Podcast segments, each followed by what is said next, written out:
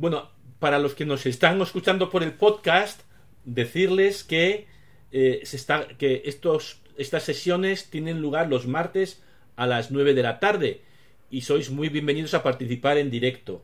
Para hacerlo podéis escribirme a ademingo.me.com a d e m i n g o arroba me.com Recordaros a todos que ahí los materiales de este curso están en la página web acoger y compartir.org, la barra del 7, Biblia. acoger y compartir.org, barra Biblia. En concreto, he subido a la web un PDF con una tabla de datos sobre San Pablo que os invito a descargar desde ahí. Bueno, pues empezamos. Eh, el martes pasado hablamos de las raíces de San Pablo, como él como persona, pues como cualquiera de nosotros, nace en una serie de intersecciones, que en su caso es la cultura helenista, la cultura de lengua griega, el, la tradición religiosa, la religión judía y la, eh, el ser ciudadano, aunque esto era, es muy discutido si era realmente ciudadano o no, el formar parte del imperio romano. Hoy vamos a entrar más en, pues, en los datos biográficos principales de San Pablo antes de empezar a leer las cartas de San Pablo, cosa que, haremos a partir del próximo martes. Y para hacer una biografía de San Pablo, bueno, yo os he puesto esta tabla que lo podéis descargar de la web. Hay dos fuentes de información para la vida de San Pablo. Sus propias cartas dan alguna información biográfica sobre él, especialmente los primeros dos capítulos de la carta a los Gálatas, donde él hace una especie de autobiografía, son una fuente muy importante de información sobre su vida. Y luego está el libro de los Hechos de los Apóstoles, que fue escrito por un discípulo suyo, por San Lucas. El libro de los Hechos de los Apóstoles es bastante largo, son 28 capítulos, los primeros capítulos están más centrados en, el entorno de San Pedro, pero a partir del capítulo 9 eh, Pablo se convierte en el protagonista y da muchísima información sobre, sobre San Pablo. Cuando os descarguéis el PDF veréis que tiene tres columnas. Una columna con información de las cartas de San Pablo, otra columna con información sobre o que proviene del libro de los Hechos de los apóstoles y una tercera columna que con fechas, con años, en qué año sucedió tal cosa. ¿Y por qué somos capaces de poner año con una precisión que, no, que no la tenemos, por ejemplo, para Jesús en la vida de San Pablo? Pues gracias a un señor que nació en Córdoba, gracias a un cordobés y a un equipo de arqueólogos franceses en el año 1905, un equipo de arqueólogos franceses descubrió en Delfos, que es un, es un complejo de templos griegos, paganos, por tanto, eh, un, lugar de culto muy antiguo de la, de la antigua Grecia, una placa que dice que Junius Gallio Anaeus fue procónsul de Acaya entre junio del 51 y mayo del 52. Esta placa de piedra, una cosa, así, eh, menciona que un tal Galio, o Galión sería en español, em, fue procónsul, es decir, gobernador de la provincia de Acaya, cuya capital es Corinto, entre junio del 51 y mayo del 52. Pues bien, en el libro de los Hechos de los Apóstoles, capítulo 18, versículo 14, San Pablo se encuentra con este señor, que además había nacido en Córdoba y era hermano nada menos que del gran Séneca. Séneca, filósofo y senador político, consejero de Nerón, eh, pues era su hermano. Y, este dato nos permite fechar con mucha precisión pues todo lo que pasa en el libro de los, de los Hechos de los Apóstoles. Así que, bueno, pues sabemos con bastante detalle eh, las, por lo menos algunas de las fechas de la vida de San Pablo, que os voy a contar hoy de una manera resumida. No sabemos cuándo nació exactamente, quizá entre el 5 y el 10 después de Cristo, probablemente, en Tarso, eso es seguro. Fue, como todos sabéis, sabemos, perseguidor, un, fanático religioso del judaísmo que persiguió al cristianismo. Eh, hasta que tuvo una experiencia de conversión. Y como esta experiencia es importantísima, os lo voy a leer en el libro de los Hechos de los Apóstoles. Capítulo 9, 9 perdón, capítulo 9, versículos, voy a leer del 1 al 9.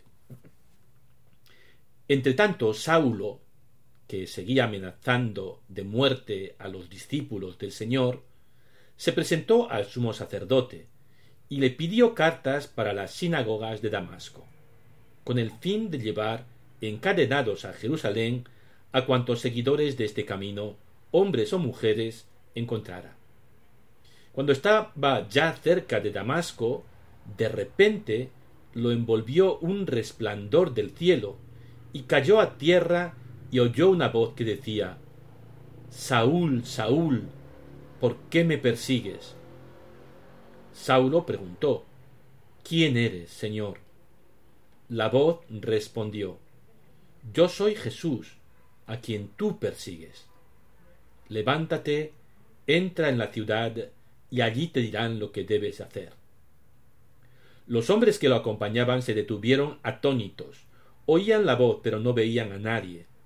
Saulo se levantó del suelo, pero aunque tenía los ojos abiertos no veía nada Así que lo llevaron de la mano y lo introdujeron en Damasco, donde estuvo tres días sin ver y sin comer ni beber. Entonces, la famosa caída del caballo de, de, de San Pablo, que él mismo cuenta, pero de una manera muchísimo más sobria, en la carta a los Gálatas.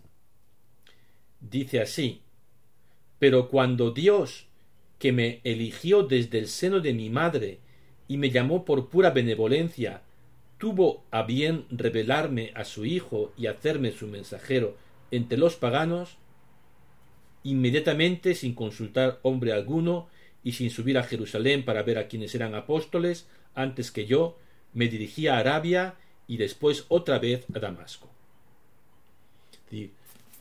Lo que está claro es que él tiene una experiencia, no sabemos cómo exactamente, porque Hechos Lucas tiene una tendencia un poquito hollywoodiense a montar un escenario así como muy de película. Él lo cuenta de una manera mucho más sobria, pero en cualquier caso él tiene una experiencia, un encuentro con Cristo resucitado, que lo transforma totalmente.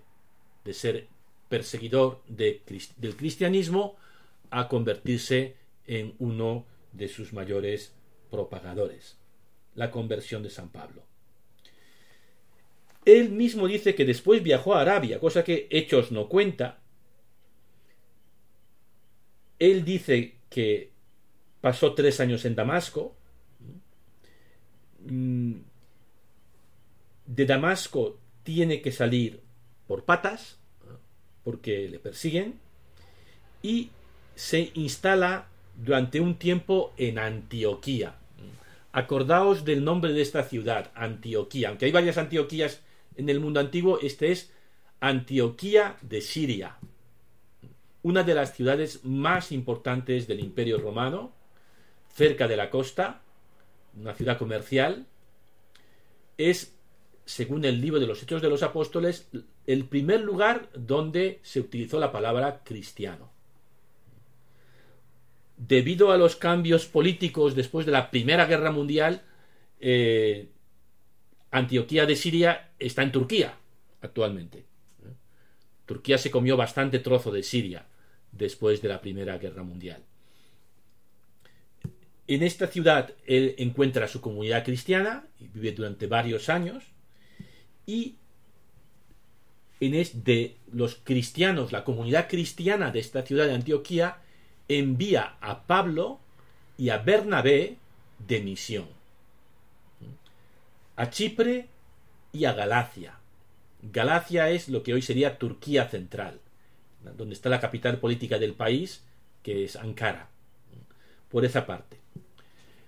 Bernabé era mayor que él, llevaba más tiempo en la iglesia que él, por lo tanto, esta pareja misionera, el jefe, es Bernabé, y el junior es, es Pablo. Entonces van a, a Chipre, a esta isla que está enfrente, y luego cruzan hacia lo que hoy es Turquía, y se adentran en Turquía predicando el Evangelio y formando comunidades cristianas de gentiles, vamos a llamarles gentiles. La Biblia llama gentiles a todo aquel que no sea judío. ¿Vale? O sea, aquí, aquí todos somos gentiles. cuando Pablo y Bernabé bautizan, incorporan en la iglesia a estos gentiles, no les exigen que se circunciden. En otras comunidades cristianas, el día después del bautismo, si eras varón, obviamente, te circuncidaban para formar parte del pueblo santo, del pueblo de Israel, como signo de tu pertenencia a Dios en este pueblo escogido. Pablo no lo hace. Y esto escandaliza a algunos cristianos. Hasta el punto de que se convoca un concilio. Un concilio entre comillas porque no es técnicamente un concilio, pero un concilio en el sentido de una reunión de líderes de la iglesia en Jerusalén. Y ahí, eh, bueno, esto es lo que sucede. Voy a leerlo primero en palabras de Pablo y luego en palabras del libro de los Hechos de los Apóstoles, para que veáis que es ligeramente distinto lo que sucedió. En ambos casos, Pablo y, sus, Bernabé y algunos otros de su equipo eh, se presentan en Jerusalén. En Jerusalén hay dos, en ese momento, dos figuras muy potentes. Uno es Pedro, el otro es Santiago. Pero no se debe confundir este Santiago con Santiago apóstol, sino que este Santiago es el, hermano del Señor, hermano o primo familiar de Jesús, que después de su resurrección, pues eh, se convierte en un líder de la iglesia de Jerusalén. Y veremos que es como el cabecilla del grupo más conservador. Eh, y esto es lo que sucede en palabras de, San Pablo. Leo. En cuanto a los que tenían autoridad, sobre todo estos dos, no hace al caso lo que fueran antes, pues Dios no hace acepción de personas, ninguna otra cosa me impusieron. Al contrario, vieron que a mí se me había confiado la evangelización de los paganos, lo mismo que a Pedro la de los judíos ya que el mismo Dios que constituyó a Pedro apóstol de los judíos, me constituyó a mí apóstol de los paganos. Reconociendo pues la misión que se me había confiado, Santiago, es, este Santiago, ¿verdad? Pedro y Juan, tenidos como por columnas de la iglesia, nos dieron la mano a Bernabé y a mí en señal de comunión. Nosotros evangelizaríamos a los paganos y ellos a los judíos.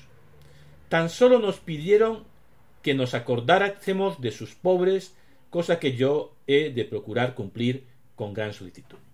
según esto, Pablo planteó el problema, mira qué hacemos, y dijeron, no pasa nada, podéis seguir evangelizando a los paganos y por supuesto no les molestéis con el tema de la circuncisión. Chocaron las manos con los jefes de Jerusalén y, y lo único que les piden es acuérdate de los pobres de Jerusalén. Había eh, en la comunidad de Jerusalén gente necesitada y lo único que le piden, según Pablo, a Pablo, es que no se olvide, que haga una colecta, le están diciendo. En Hechos, sin embargo, hay un documento. cosa que no menciona Pablo. Y documento dice, hemos decidido el Espíritu Santo y nosotros no imponeros más cargas que las indispensables, que os abstengáis de la carne sacrificada a los ídolos, de sangre, de, animales estrangulados y de uniones ilegítimas. Haréis bien en apartaros de todo esto. Saludos. O sea, en la versión Lucas hay algunas pequeñas condiciones. Bueno, de la circuncisión, olvidado. Pero los cristianos, aunque vinieran de otro trasfondo cultural o étnico, no podían comer sangre, es decir, morcillas no. Productos hechos con sangre no. Si querías comerte un pollo o un cerdo o lo que sea, ¿no? Me parece complicado estrangular un cerdo, pero había que desangrarlo y no estrangularlo. El pollo lo puedes estrangular. No, pues hay que desangrarlo. Uniones ilegítimas, las normas para los matrimonios, para que no sean incestuosos, según las reglas judías. Y por supuesto, no comer carne sacrificado a los ídolos. ¿Qué está pasando aquí? Que la comunidad cristiana, como veremos, y esto es muy importante, se reúne semanalmente, como hacemos nosotros, a celebrar la Eucaristía. Pero la Eucaristía de ellos a diferencia de la nuestra, tiene dos diferencias muy importantes con respecto a lo que hacemos nosotros. Una, que tiene lugar en casas de las familias. O sea, una familia que tenga una casa un poco grande la abre y la reunión tiene lugar en ese espacio privado. No tienen iglesias como tenemos nosotros. Ni, ni es prudente celebrarlo en público. ¿Por qué? Es una no, todo el tiempo están siendo perseguidos, pero eh, las reuniones en casas de familias. Y luego no solo comulgaban un poquito de pan y un poquito de vino, sino que comían, hacían una cena completa. O sea, cada uno traía algo y cenaba. Y claro, había judíos y, y paganos en el grupo. Y lo de la sangre era tan absolutamente repelente, es como si a una reunión nuestra alguien trajera un perro asado. Es una proteína tan buena como, como la de un cerdo. Pero a nosotros, diríamos, no, yo creo que a las reuniones de la comunidad, perros no, menos asados. Eh, es decir, eh, es una cuestión cultural. ¿no? Entonces hay, hay un acuerdo de mínimos aquí, que Pablo se lo salta, pero que Hechos recuerda. Bueno, en Jerusalén, en el concilio, las cosas fueron bien, según Pablo y según Lucas. Y según a todas luces, aquello funcionó, hubo diálogos, se llegaron a acuerdos, eh, unas reglas especiales para Pablo, para que pueda evangelizar a los gentiles. Pero después pasó algo. Pedro decide ir en viaje pastoral a, que, diríamos hoy, a, a Antioquía. Y esto es lo que sucedió en Antioquía, leo. Pero cuando Pedro llegó a Antioquía, lo está contando Pablo en su carta a los Gálatas, pero cuando Pedro llegó a Antioquía, tuve que enfrentarme abiertamente con él, a causa de su inadecuado proceder. En efecto, antes de que vinieran algunos de los de Santiago, no tenía reparo en comer con los de origen pagano. Pero cuando vinieron comenzó a retraerse y apartarse por miedo a los partidarios de la circuncisión. Comer no solamente es comer, es la, celebración de la Eucaristía, es la reunión semanal de la comunidad. Los demás judíos lo imitaron en esta actitud y hasta el mismo Bernabé, su compi, se dejó arrastrar por ella. Viendo, pues, que su proceder no se ajustaba a la verdad del Evangelio, dije a Pedro en presencia de todos Si tú que eres judío vives como pagano y no como judío, ¿por qué obligas a los de origen pagano a comportarse como judíos? Esto, esto es muy gordo. Esto es muy gordo. ¿no? Y además, ¿quién tiene el poder aquí? Pedro. ¿Vale? O sea, Pablo se enfrenta... Ahora Pablo nos parece un tipo súper importante y tal, pero era como si yo me enfrento con el Papa. Es decir, eh, es, es otro nivel. Y, ¿Y qué pasa? O sea, ¿qué pasó después? ¿no? Después de, de este encontronazo entre Pedro y Pablo.